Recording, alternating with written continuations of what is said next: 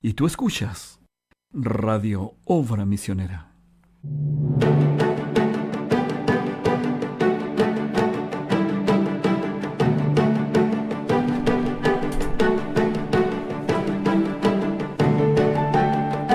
Dios los bendiga ricamente, sean bienvenidos a esta nueva edición de Nuestro Mundo, un programa donde analizamos la historia, echamos un vistazo a la historia a través de las Sagradas Escrituras. Me acompaña en el panel, como de costumbre, mi amigo y hermano David Cáceres. ¿Cómo está, hermano David? Dios te bendiga, Pedro. Muy bien de, de poder estar reunidos una vez más y que también muy contento de que nos puedas acompañar Amén, una vez más aquí en el programa. Gloria a Dios. Me acompaña también mi hermano Octavio. ¿Cómo está, profesor? Bien, Pedro, feliz de, de estar acá nuevamente y disfrutar de, de estos temas que ya, ya estábamos saboreando, ¿cierto? Y han sido una gran bendición para nosotros. Amén, amén. Amén. Bien, eh, bueno, como decía mi hermano David Cáceres, eh, yo no había estado hace dos programas, si no me equivoco. Hace dos programas porque me tocó ir a, a un momento de compañerismo con mis, nuestros hermanos de, de Arica, de la ciudad de Arica, del Tabernáculo de Oración de Arica, pastor nuestro hermano Patricio Meneses. Bien, el programa del día de hoy. Primero, primero quisiera partir por pedir disculpas a nuestra audiencia, las disculpas correspondientes, puesto que en el programa anterior hubieron algunos problemas, hubo un problema más o menos grave, digamos, con respecto al audio, que no se pudo escuchar el programa, fue, por lo menos por mi parte, no sé si alguien lo habrá intentado escuchar, yo lo intenté ver en vivo y en directo, pero fue imposible. Y bueno, en conversaciones con los muchachos nos enteramos que hubo un problema con un cable y muchas cosas ahí que pasan. No, nadie avisó antes, ellos no se dieron cuenta y el programa siguió, se terminó y a la final creo que ahora es casi imposible escucharlo. Así que pedimos las disculpas correspondientes a nuestra audiencia y les comentamos que por ese motivo el programa del día de hoy partirá con un pequeño resumen de lo que trató el programa anterior. Pero ¿de qué tratará el programa del día de hoy? ¿De qué tratará este programa? Nosotros hoy día vamos a hablar, vamos a terminar con esta, con esta, ¿cómo se me fue una palabra ahí? Con esta fase. con Eh, claro, el- el- el- la, la idea madre de estos programas fue la visión de Daniel ac- acerca de las bestias y el sueño de la, de la estatua de Nabucodonosor, Claro, que eran los imperios que están... Estaba habla- hablando de los imperios. Partimos por el imperio de Babilonia, pasando a Medo-Persa, siguiendo el greco-macedónico al imperio griego y terminamos el día de hoy con el imperio romano. ¿Por qué es un final? Porque ahora el imperio romano como tal efectivamente termina, pero para el mundo terminó. Nosotros tenemos la revelación de que esto tuvo una transformación, una metamorfosis. Así que, muy bien, partiendo por el resumen, mi hermano David, ¿qué nos podría contar de qué se trató el programa anterior? Bueno, eh, hermano Pedro, realmente, eh, como, como bien dices, el, programa tuvo algunas fallas, pero creo, creo que fue bastante provechoso para nosotros, por lo menos, los que, eh, con, junto con nuestro hermano Octavio, quienes eh, realizamos el programa y como bien se sabe, nosotros lo que se expone aquí muchas veces es, la punta del iceberg de lo que se estudia y, se lee. Entonces realmente ha sido muy edificante para nuestras vidas, principalmente, lo digo a, a título personal, ha sido muy bueno poder eh, recordar y, y refrescar esta, esta, esta, esta historia, nuestra historia, que nos posiciona donde estamos actualmente. Y para, y para avanzar específicamente en lo que fue el programa anterior, estábamos cerrando junto a nuestro hermano Octavio el paréntesis que se había abierto con el nacimiento de nuestro Señor Jesucristo y el nacimiento de la bendita iglesia de nuestro Señor. Eh, ¿en, qué forma fue que mostramos que había una diferencia? Una vez más, recordamos que había una diferencia entre la iglesia que fue inaugurada con la venida del Espíritu Santo en Pentecostés, la iglesia que nosotros y el profeta la- la llama como la novia de Alfa, y la, dif- la diferenciamos con la iglesia que comenzó en el, aproximadamente en el año 53 después de Cristo, que fue más o menos el tiempo en que Pablo inauguró la iglesia de Éfeso y que se llamó la iglesia, la edad de la iglesia de Éfeso. eso nos lleva a los hermanos estudiosos del mensaje, aquellos que conocen el mensaje de nuestro profeta William Branham, a posicionarnos en las siete edades de la iglesia. Pero era, era necesario contextualizar que había una diferencia entre la iglesia del 33 y la iglesia del 53. Amén. Entonces eso fue lo que hablamos principalmente en el programa anterior y también contamos los beneficios y, los contras que, se vio enfrentada esta iglesia eh, en el imperio romano.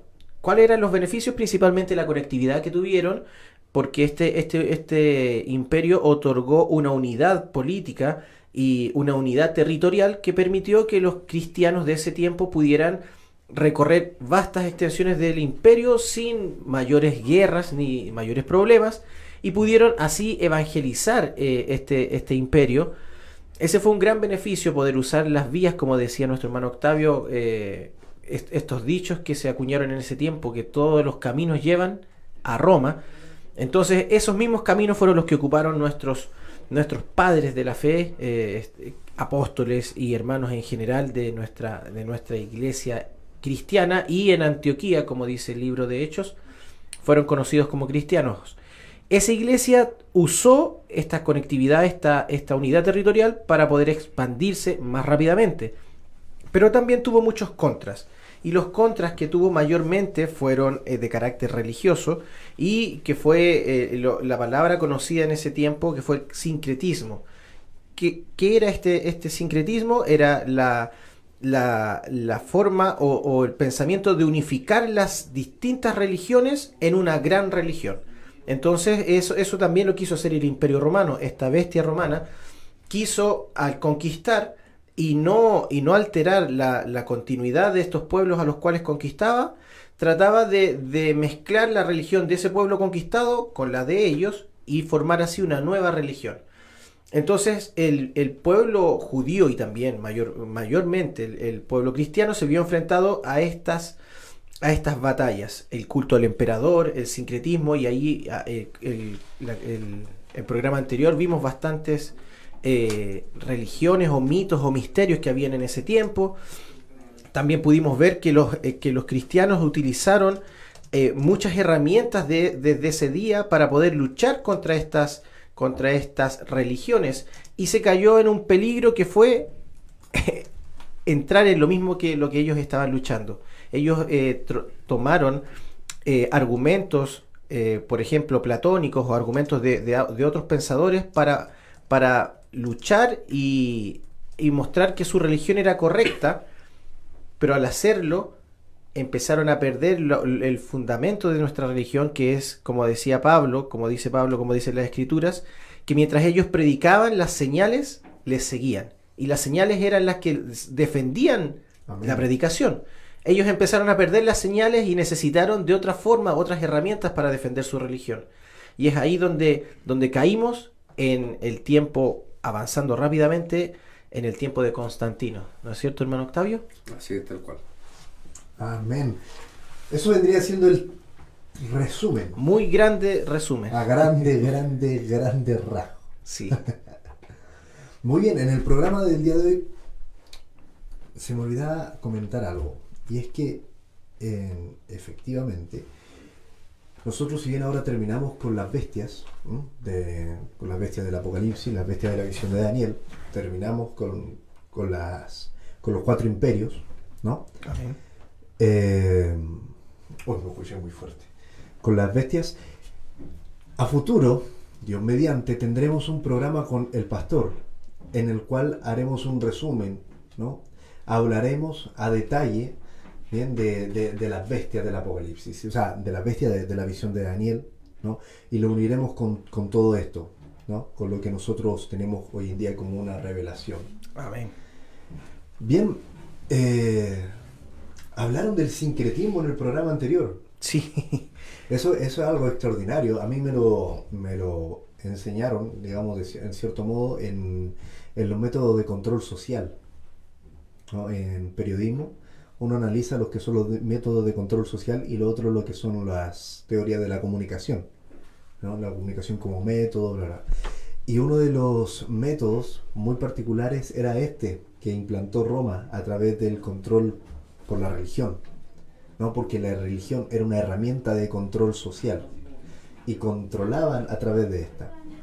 Y ojo, eso se piensa que se perdió cuando Roma como imperio cayó, ¿no? La caída del imperio romano, pero no. Esa es la metamorfosis de la que estamos hablando. Se fortaleció. Claro. Por supuesto. Sí, han- han- eh, eh, durante est- estos programas, por la gracia de Dios, se han podido vertir muchos, muchos conceptos, muchos, muchos conocimientos que, que va a ser, de seguro que va a ser muy bueno poder eh, condensarlos con, una, con un programa con nuestro pastor presente para que él pueda colocar el corolario de, de todos estos programas. Pero el sincretismo particularmente lo podemos ver que era la moda de ese tiempo, porque incluso en Hechos 17 a Pablo lo llevan, eh, a pre- le, le preguntan qué es lo que él está, cuál es, cuál es el- la, la filosofía, la religión, qué es lo que él está declarando. Y es porque ellos estaban abiertos a escuchar todo lo que, todo lo nuevo era interesante para ellos. Y debatirlo. Justamente, justamente, debatirlo y analizarlo según sus propios, sus, sus propios principios, lo que ellos creían que era correcto, y se ven, y se ven muchas similitudes. Por eso el, el pueblo, el pueblo cristiano eh, se vio tentado en, en- tomar esas herramientas. Por ejemplo, la- lo, más fácil, lo de, lo de Platón. Platón creía que este mundo era la copia de un mundo real y perfecto, y que el mundo en el que nosotros vivíamos es una copia de, de ese mundo ideal donde estaban las ideas perfectas y eso eh, a, a los cristianos le- les- les hacía mucha razón pero cayeron mucho en el, en el en que empezaron a dudar y dijeron ah entonces esto no lo trajo Jesús sino que esto lo trajo eh, eh, Pla- Platón. Jesús Jesús le copió a Platón entonces ahí se empezó a, a- a mezclar a mezclar la simiente y Claro. sucedió eso Ahí se empezaron a tergiversar y a salir distintas líneas. Lo podemos también, por ejemplo, cuando habló de esto de, de Platón, me recordaba de, de, de Sócrates, cuando habla de la, de la verdad y la belleza. Correcto Dice, el hombre la reconoce porque la recuerda de un lugar donde estuvo antes. Eh, Justamente, justamente. Ellos mismos decían que ellos creían en la vida después de la muerte, pero no, no en una, en una- en la vida que creemos nosotros los cristianos. No, ellos, ellos, ellos asimilaban que todo ser humano, eh, independiente de su, de, de- de su naturaleza, independiente de lo que hiciera, independiente de cualquier cosa, eh, iba a trascender al mundo de las ideas. Eh, pero, pero sí, los cristianos acuñaron algunas herramientas de ahí porque eran tratados de, eh, de necios, de incultos, y para defenderse ellos decían, oye, eh, tú me tratas de necio a mí, ¿y a qué persona crees que es culta? ¿Platón? Sí, Sócrates, sí, ya. Yo pienso lo mismo que ellos pensaban. Entonces ahí decían, wow, este tipo no es tan inculto como creemos. Dentro de las herramientas que los, que los cristianos usaron para defender, como digo una vez más, defender el Evangelio, olvidándose que la defensa por excelencia que nuestro Señor Jesucristo nos dio era Él mismo. Con sus milagros, Él defendía solamente, Él, él solo defendía su mensaje. Claro, por eso es que eran los milagros, para manera de, de- de- de testimonio, ¿no? Correcto. Para testificar. Bien, mi hermano, hermano Octavio, ¿en qué periodo de la historia estamos entonces, en este momento? Eh, inicio del siglo IV, año 300 más o menos, 306, y me gustaría que eh, iniciemos con Constantino y hablando un poco más de él, ¿ya? Constantino nació en el 306, perdón, en el 27 272, 280, por ahí todavía no, no tienen clara esa fecha, pero digamos que fue el 272 hasta el 337. ¿Quién era este Constantino? Era hijo de Constancio Cloro, que era un militar de- del ejército, ¿cierto? Cercano al emperador, y a la vez hijo de Helena, que era una sirvienta que tenía eh, Constantino Cloro. Por lo tanto, Constantino era un hijo bastardo que tuvo Constancio Cloro. ¿ya? Es el origen de, de este Constantino. El nombre completo de él es Flavius Valerius Aurelius Constantinus. ¿Ya? El nombre completo de- del conocido como Constantino I o Constantino el Grande. ¿Ya? Entonces él asume el, el- el poder, ¿cierto? A la muerte de, de su padre, los militares lo, lo nombran a él y lo reconocen como, como emperador. Y asume el, el- el gobierno, digamos, pero eh, con una dificultad. Había una tetrarquía, un gobierno de cuatro, ¿cierto? Que eran dos Augusto y dos Césares, eh, que se habían dividido el imperio romano. ¿ya? ya no es el mismo imperio romano que nosotros conocimos en los tiempos de, Julio César o de Augusto, donde eh, gobernaba un solo hombre la totalidad del imperio. Ya se había dividido en cuatro. Por lo tanto, tuvo que hacerse, hacerse a través de la fuerza, a través de lo mismo que nos pasó con la, los triunviratos, de una manera inteligente, ¿cierto? Con estrategia militar, política, principalmente militar, eh, hacerse del poder ya tuvo que vencer a, Máximo, Máximo, a Luciano, ¿cierto? A los que estaban, Galeano, que estaban en esta tetrarquía. Y finalmente, después de varias batallas, ¿cierto? Eh, se hace con el poder. ¿Qué es lo que es importante mencionar acá? Constantino no es cristiano, su mamá sí era cristiana, ¿ya? Y cristiana de, de este grupo perseguido, ¿ya? Eh, Constantino tuvo de, alguna manera la, enseñanza de, su madre en cuanto al cristianismo, ¿bien? Y eh, lo vamos a notar. Sin embargo, era un tipo astuto, no era, no era un devoto cristiano, ¿ah? no era una persona entregada al cristianismo, de hecho, a modo de, datos solamente, eh, casi en su lecho de muerte fue bautizado, recién como cristiano. O sea, como hablábamos hace unos minutos atrás, era simpatizante cristiano, y no, no un cristiano convertido, ¿ya? Que es, importante tenerlo claro. Eh, asumió principalmente después del 312 eh, directamente el, poder del imperio romano, ya eh, después de la batalla de Puente Milvio, ¿cierto? y qué es lo importante, que acá en el año 312 se da algo muy particular, ¿ya? Hay varias teorías con respecto a este tema se dice que mirando el sol, él vio la, señal de la cruz, vio un signo, ¿cierto?, que decía Inoc signo biches o biques, ¿cierto? Por este signo eh, vencerás o con esta señal serás vencedor, que era la, cruz del cristianismo. Y además eh, mandó a, hacer las iniciales del, nombre de cierto del cristiano que del cristianismo, pero que no estaba claro si eran las eh, iniciales del, del sol o, del cristianismo. Fue algo muy, muy raro. ¿ya? Era un devoto de adoración solar, este Constantino y su padre, etc.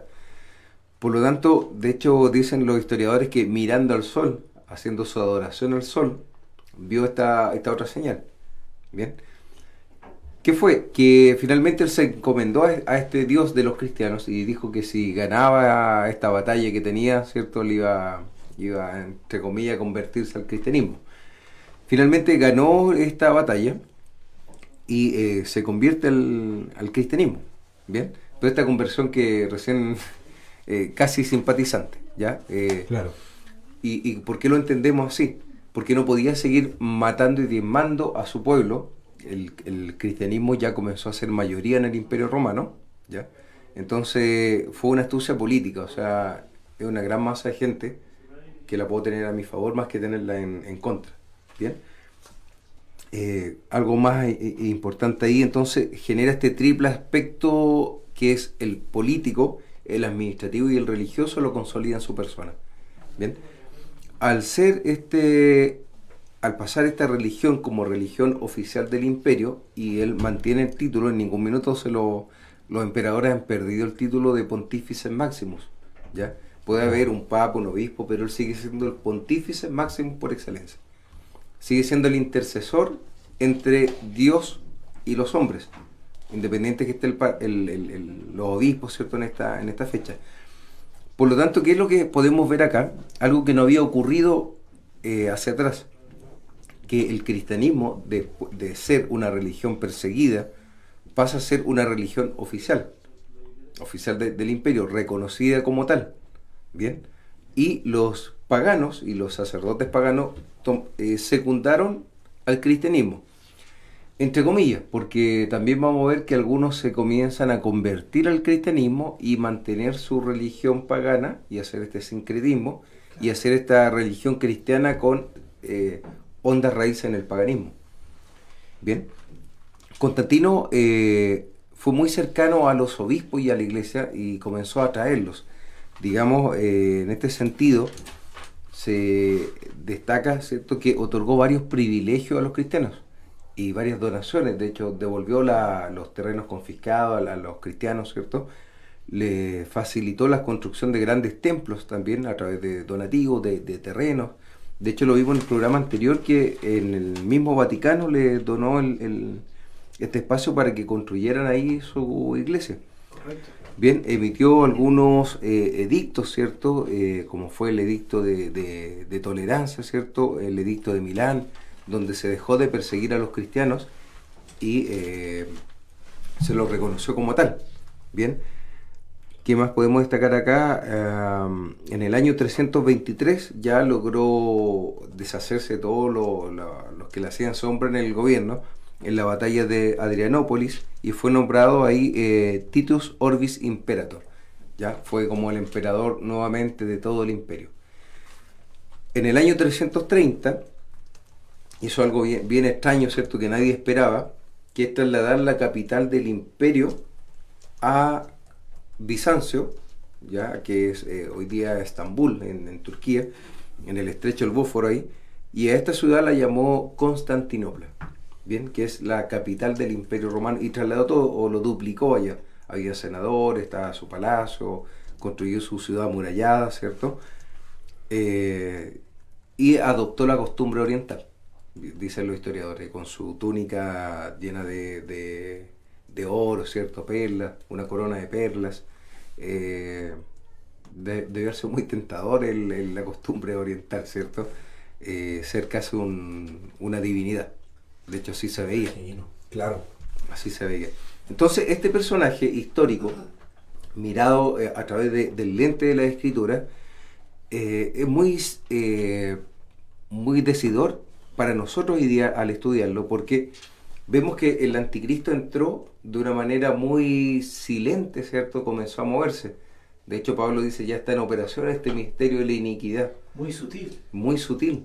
Entonces, eh, y los primeros cristianos no lo vieron. Y, Pablo sí, con su visión eh, profética, él decía que ya estaba ahí operando. Y era extraño, uno dice, pero ¿dónde? Uno, podía ver una iglesia en acción y poderosa. Sí, pues uno en general, y, lo bueno que, hemos tenido en, lo último, en las últimas reuniones y las últimas conversaciones también con el pastor, es que nos ha abierto la visión de que las, los evangelios, el libro de los hechos y luego las epístolas son etapas distintas. Correcto. con, cosas distintas que están aconteciendo. De repente uno ve el cristianismo y lee el Nuevo Testamento como un todo. Muy plano. Y como que fuera toda una continuidad. Y no, hay cosas que han acontecido ahí. Bien, por lo tanto, en un inicio el cristianismo eh, va avanzando muy poderosamente, pero al mismo tiempo nace el anticristo. O no nace, sino que eh, entra, ¿cierto?, en operación y comienzan a, es un pensamiento, Es una idea. Y como una idea. Nadie ve que esto va a tomar fuerza, o sea, o va a tomarlo de una manera muy silente, ¿cierto? O muy sencilla. Esta iglesia del Señor no, no la ve que va a ser una, una gran iglesia. De hecho, será inaugurada en, Mateo 16, la iglesia del Señor, pero eh, nadie se va a imaginar que va a sentarse en, en, Roma. Claro, todo el mundo, todo el mundo tenía, tenía claro quién era el enemigo, quién era el malo, era el imperio romano. El imperio romano allá, muy lejos, el malo, el malo, el malo, no se dieron cuenta que, que por una parte muy sutil ese imperio se empezó a vaciar y, formó parte de ellos mismos. Eh, eh, hermano Octavio, hermano Pedro, es muy sutil como, como este Constantino, uno pudiera decir que era hábil, que era sagaz, pero con el prisma de la revelación podemos darnos cuenta que era el espíritu del anticristo, Satanás mismo en esa, persona, porque él caminó por un terreno muy frágil. Él quería, quería tomar a todo este pueblo que dice mi hermano Octavio, que estaba profesando una religión cristiana, pero por otro lado tenía el Senado romano, tenía a los guerreros romanos que creían en Mitras, otros y en toda su, en toda su galería de dioses. Y todas esas personas tenían a Constantino como el emperador, como el dios en la tierra. Y él nunca iba a dejar de lado ese título, como decía mi hermano Octavio. Por otro lado, él eh, eh, se estaba congraciando con los cristianos y él mismo se hacía llamar obispo de obispos. O sea, era lo, era lo mismo, quería ocupar el mismo lugar y, qué tremendo que, lo, que, los mismos, que estos mismos cristianos no se dieron cuenta que estaba haciendo eso. Es más, muchos, muchos vieron en él la liberación del pueblo de Dios, que era casi como un libertador Constantino, era que, eh, que estaba liberándolos de, de las cadenas opresoras por las cuales estuvieron por tanto tiempo siendo eh, eh, perseguidos, torturados. Lo vieron, como una, lo vieron como una bendición muchos de ellos y, y, no se dieron cuenta.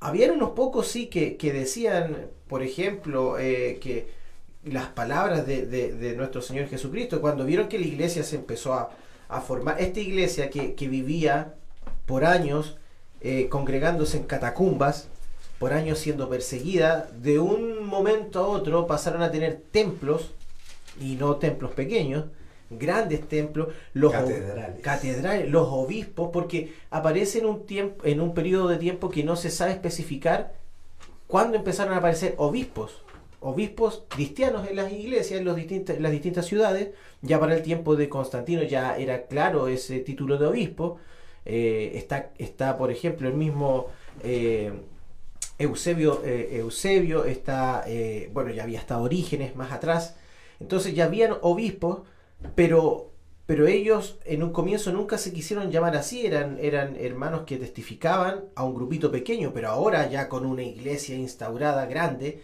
tienen el título de obispo y ellos empiezan a luchar por más poder y por más poder y se olvidan de lo principal, se olvidan de que, por ejemplo, eh, Jesús dice entrar por la puerta estrecha, y después se volvió la puerta gigantesca. Todo, todo el mundo quería, en un comienzo nadie quería ser cristiano. Nadie quería ser cristiano. Hoy día, hoy día hablando en el 300 y tanto, era, era fácil y todos querían ser cristianos porque es más, ser cristiano te, llegaba, te daba más privilegio. Así es. Más privilegio que, que, que, que otra religión. Y te daba cercanía con el emperador, o sea, quien fuera cristiano y fuera adicionalmente de la ya está muy de moda hoy día, de la élite, ¿cierto? De la clase alta, tenía más posibilidad de pertenecer o tener algún cargo dentro del gobierno de Roma. Y claro, y se, o sea, estaba cerca no solo del emperador, sino de, de, aquel que era el pontífice máximo, era el puente para poder entrar ahí a todo eso. Increíble cómo es que hasta en los pequeños detalles la gente no se, no se podía dar cuenta. A mí me encantan los detalles y ese que mencionó es extraordinario, nunca lo había visto, el hecho de que Constantino desde su nacimiento se podía apreciar, desde antes de su nacimiento se podía apreciar la unión de dos mundos. Fue el rey con la, con la esclava, sirvienta. O sea, ya desde ahí ya, ya se venía apreciando una, una unión entre dos mundos. Bueno, Dios sabe cómo hace las cosas, Él las hace de manera extraordinaria, dentro de un plan maestro. Una pregunta, aquí me gustaría entrar ya en un terreno un poco más un poco más firme, un poco más duro, por decirlo de alguna manera suave. no, me asustó. ¿Cuál es la o las citas bíblicas que se nos han revelado por el profeta de Dios, el hermano William Branham, William Marion Branham, en donde se puede apreciar esta metamorfosis que va a sufrir el imperio romano? Bueno, buena, buena pregunta, muy buena pregunta, muy profunda. Pero Pedro, si me permites, un poquitito antes de entrar a ese, a ese, a ese punto, y ya para poder, eh, yo creo que hay un sigma fundamental en, la historia, en la historia eh, cronológica y también la historia cristiana de lo que estamos viendo en este momento. Para dar un, un, un pequeño ejemplo, lo conversábamos en pauta, que en el año 324 Constantino emite un edicto imperial en el cual ordena a todos los soldados que adorasen al Dios, mira, mira el detalle, que adorasen al Dios supremo el primer día de la semana. ¿Ya? Dominus Day. El primer día de la semana. Entonces, este era el día en que los cristianos celebraban la resurrección de su Señor, pero también era el día dedicado al culto del sol Invictus. Entonces, tanto los paganos como los cristianos no se podían oponer a este edicto. Mira lo sutil de este, de este varón. Y al año siguiente tenemos el 325, que es el sigma fundamental que, que, nosotros podemos apreciar por la revelación, por la historia y por la revelación a través de nuestro profeta, que Constantino convoca el primer concilio ecuménico en la ciudad de Nicea. Y es allí donde se funda la Iglesia Apostólica Romana, que es la metamorfosis del Imperio Romano. En este momento estamos viendo la imagen, ¿no? De, del, una imagen ahí que, que se puede apreciar acerca del concilio. Del concilio, ¿cierto? El, el concilio de Nicea. El concilio de Nicea, ahí, bueno, se, se aprecia Constantino con un, con un rostro casi eh, divino. Muy, lo hace muy similar casi a Jesús, el de las pinturas. Eh, y, y- y ahí ya se, se aparece con fuerza en la Iglesia Apostólica Romana, que no es más ni menos que la extensión del imperio romano. Entonces, la figura de Constantino ya, eh, como bien decía nuestro hermano Octavio, deja, deja, deja de ser, trasciende de ser solamente un emperador territorial a ser un emperador religioso. Siempre lo fue, pero ahora ya está siendo emperador religioso, por así decirlo, de la iglesia Cristiana. cristiana. Eso es extraordinario. Bien, importante tener claro ahí eh, que se da origen a esta unión, a esta simbiosis entre iglesia y Estado, que, que se va a luchar mucho después en la, en la actualidad, lo- los partidos liberales, por separar la iglesia del Estado. Convertir en un estado laico. Así es. Muy importante tenerlo claro que aquí esto toma mucha fuerza y el, el gobierno cierto de, de Constantino fue de la mano, que me, me venía una- una- un pensamiento. Eh, siendo enemigo, no te das cuenta con la sutileza con que después terminas abrazado con él, Correcto. ¿cierto? Siendo tu perseguidor, el, tu verdugo, ¿cierto? El que ¿A te está buscando para matar y después terminas abrazado con quien estaba persiguiéndote y, y matándote. Se hace una mezcla entre el cristianismo y este el, el síndrome que le da a las personas que se encariñan con su Estocolmo. síndrome de Estocolmo. Es más, no tan solo abrazando, eh, eh, subyugándote a él. Eh, eh, es extraordinario. Pero hermano, para, para poder un poco eh, acercarnos a, a un- a dar una respuesta a, a- la pregunta muy profunda de mi hermano Pedro, eh, nosotros pudiéramos acercarnos a Apocalipsis capítulo 6. Y en Apocalipsis capítulo 6, si nuestros hermanos nos pueden ayudar, eh, teníamos algunas imágenes que, di- dicho sea, de- paso, debemos agradecer que las sacamos de la página de la voz de Dios, branham.org, de eh, los cuatro caballos de los cuales está hablando Apocalipsis capítulo 6. Aquí estamos hablando de los cuatro primeros sellos, ¿cierto? Entonces, para leer eh, y, y fundamentar rápidamente, eh, Apocalipsis capítulo 6, verso 1 dice, vi cuando, dice así en el nombre del Señor Jesucristo, vi cuando el Cordero abrió uno de los sellos y oí a uno de los cuatro seres vivientes decir como con voz de trueno, ven y mira. Y miré, y he aquí un caballo blanco, y el que lo montaba tenía un arco, y le fue dada una corona, y salió venciendo y para vencer. Esto es una, es un, es un nexo perfecto para poder entrar ya, dejar los reinos y entrar, por ejemplo, en los sellos. Pero el profeta dice aquí, tomando esta escritura, que este caballo blanco no es más ni menos que ese pensamiento, esa idea, e- e- e- ese pensamiento o esa idea que era muy limpia, muy buena, pero, pero era ni más ni menos que el pensamiento del anticristo.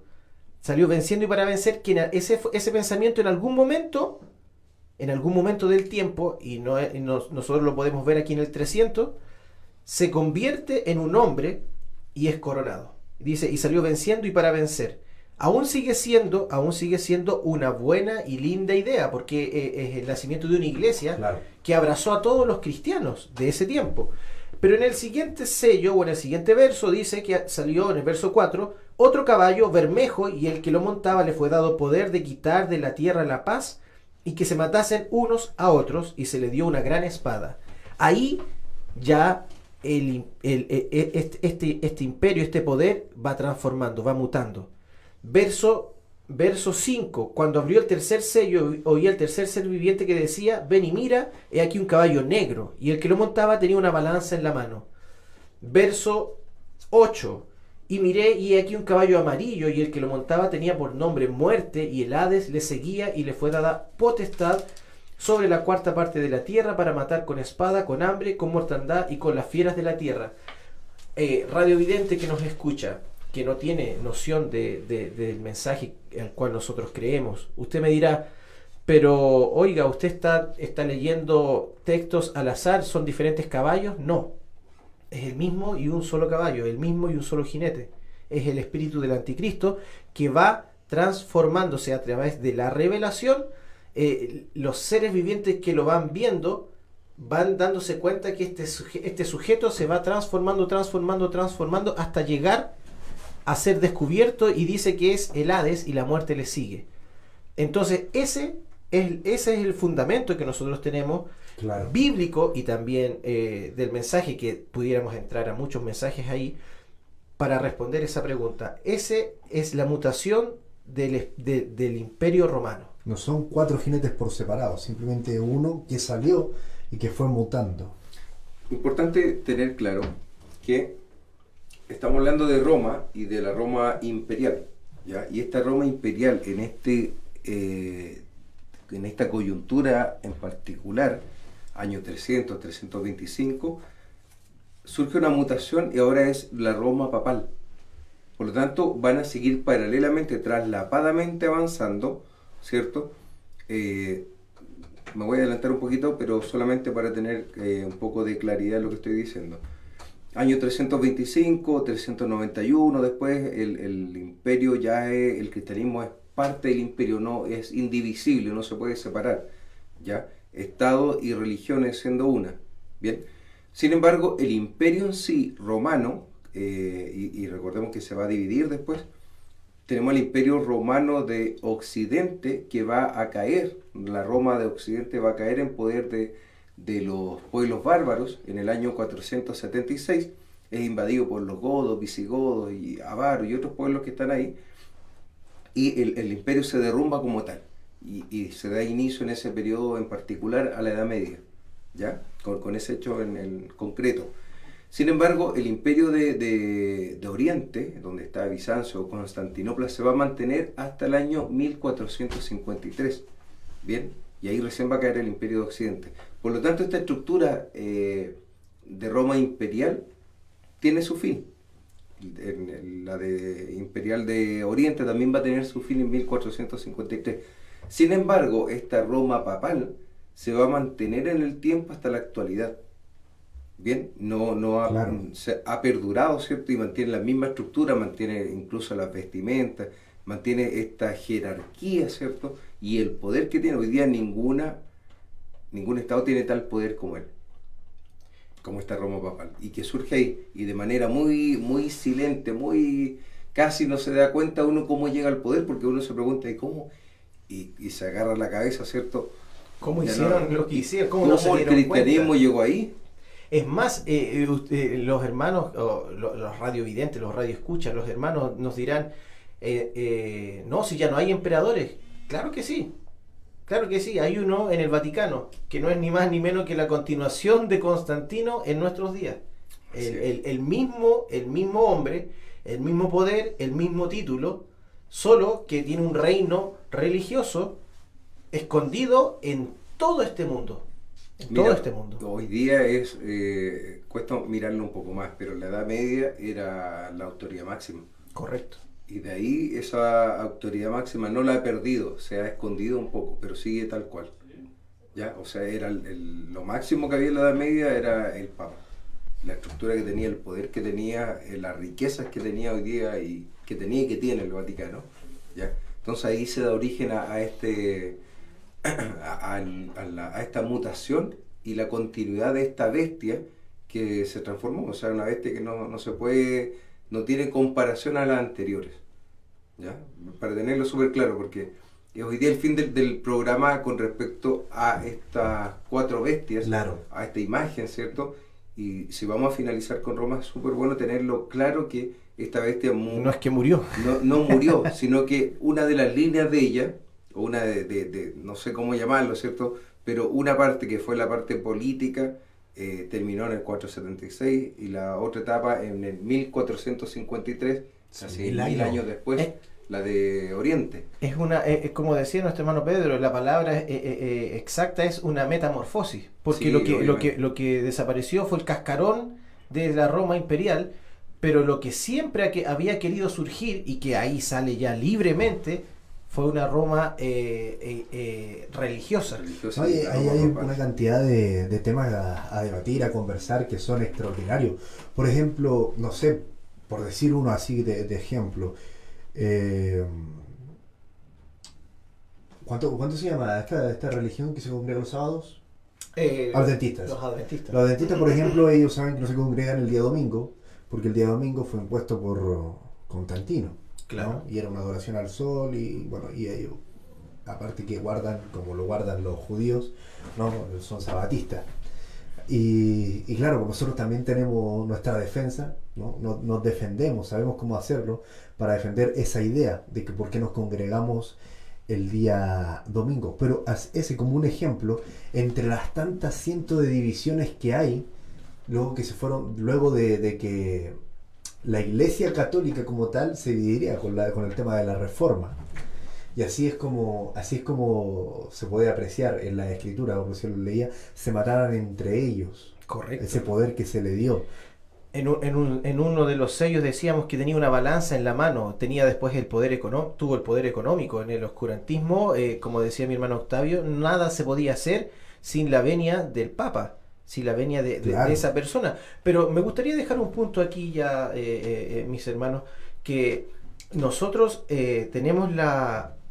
tenemos el, cometemos el mismo error que cometieron los, los, cristianos del comienzo cuando queremos defender nuestra, nuestra, nuestra, nuestra religión o lo que nosotros creemos, lo que nosotros pensamos que es la verdad que es el mensaje de la hora, y queremos defenderlo frente a la multitud de religiones que hay hoy día, tal cual como estaban en el tiempo romano, y queremos muchas veces tomar herramientas de pensadores o cosas por el estilo, olvidándonos que lo fundamental, que hubo un hombre aquí en la Tierra, eh, que nació en, el comienzo de 1900, y que fue simple, y lo que él hizo fue predicar un mensaje, el, mismo mensaje que, que predicó nuestro Señor Jesucristo, y la diferencia entre él y los demás es que las señales del mensaje del, del Evangelio del Señor Jesucristo lo acompañaban. Y nosotros, nosotros tenemos esa misma promesa. Nosotros debemos, debemos eh, defender lo que nosotros creemos con las con la, con la, con las señales.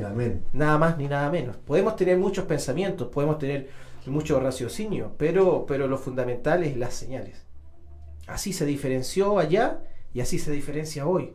Eh, la, verdad, la verdad de la mentira, que es tan similar, es tan sutil, lo podemos ver, es tan sutil que engañó allá y sigue engañando hoy.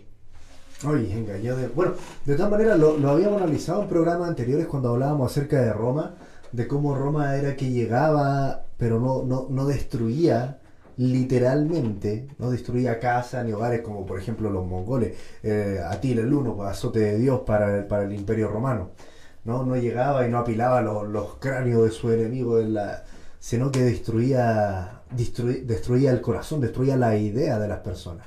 Mezclaba la religión, hacía parecer como que ellos no lo estaban subyugando, esto está del, tema de los estados clientelares, por ejemplo, como Roma traía esto desde un principio.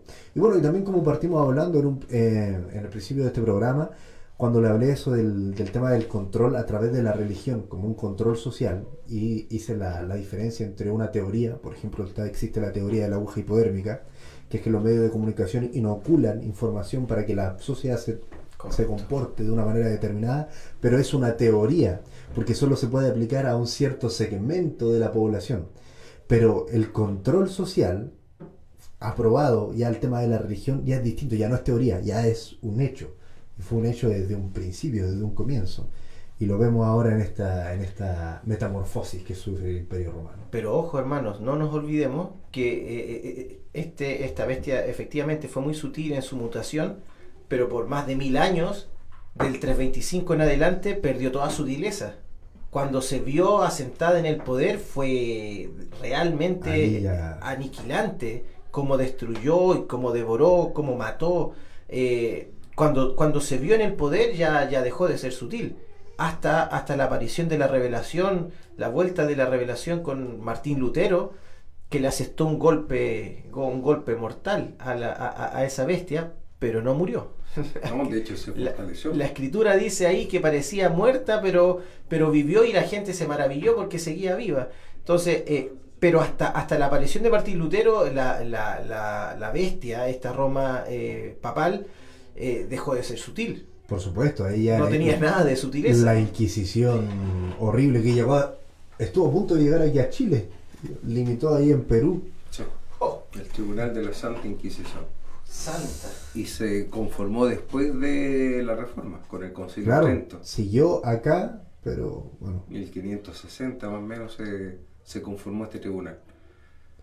No, es algo extraordinario. Bueno, ya estamos, ya llegamos al final del programa. Creo que nos pasamos por un minuto en cuanto a nuestro tiempo normal, ¿no? al tiempo promedio. Pero bien, queremos invitarlo a que, si este es el primer programa que escuchen, que escuchen hacia atrás los programas anteriores, porque fue una serie de programas en el que nosotros venimos hablando acerca de estas bestias de la visión de Daniel, de estos cuatro imperios. Repito, partiendo por el imperio babilónico, seguido del imperio medo-persa, imperio greco-macedónico y el imperio romano, que luego decanta en este imperio católico que hoy en día prácticamente rige el mundo y tiene mucho poder en muchos ámbitos, tanto político como económico, como moral en las personas, en las personas mismas. Muy bien, hermano Octavio, algunas palabras ahí para la audiencia. No, eh, muy bendecido, muy bendecido y agradecido de haberme incorporado al programa, ¿cierto? En algún minuto. Ha sido de gran bendición y poder ver a través de las escrituras, ¿cierto? Y a través de la historia la evolución de estos temas que a veces son bastante mirados a lo lejos, o sea, hablar de las bestias de Daniel, de la imagen, son temas como lejanos al cristianismo común. Pero cuando podemos entrar a, a la visión y lo que el profeta Daniel pudo ver a través de esta revelación que Dios le dio, es maravilloso ver. Él, él vio al futuro, nosotros estamos mirando hacia el pasado, la misma profecía completa. O sea, él pudo haber visto ciertas cosas, pero nosotros hoy día vemos el plan desarrollado completamente y todavía nos falta el- la parte final de, de esta bestia que no ha muerto. No, eso, eso- Será eso lo vamos a destruida con el en un poder de su palabra. Correcto. O si lo tomamos con la, con la estatua, viene muy pronto, creemos, esa roca no cortada por mano de hombre que va a azotar en los pies, mitad Así barro, es. mitad Ah, hierro. Hierro, sí, Claro, ya no nos que- metamos más en ese tema porque ha sido de verdad una, una gran bendición para mí eh, ser parte de- del programa, panelista eh, oficial también de- de- del programa y de verdad ha sido una bendición maravillosa poder ver eh, este tema desenvolverse y la historia en sí, que a mí me apasiona, pero mirada desde el prisma de la escritura es fantástico. Amén. Bueno, mandamos un saludo fraternal a, a quienes nos estuvieron siguiendo en el programa del día de hoy. Nuestra hermana Glesi Querales, Dios le bendiga. Y nuestro hermano Eliseo Vega de Freire. Saludos también para allá, mi hermano. Amén. Saludos al hermano Liceo. Dios les bendiga. Eh, bien, llegamos al final del programa. Finalizamos con el Imperio Romano medianamente, porque sabemos que todavía al fin no le ha llegado, pero nosotros finalizamos, ¿no? Con, hablamos de lo que fue la historia del Imperio Romano, la historia del mundo secular y hermanos, esto fue nuestro mundo, a donde echamos una mirada a la historia a través de las escrituras. Que Dios les bendiga. Dios bendiga. bendiga.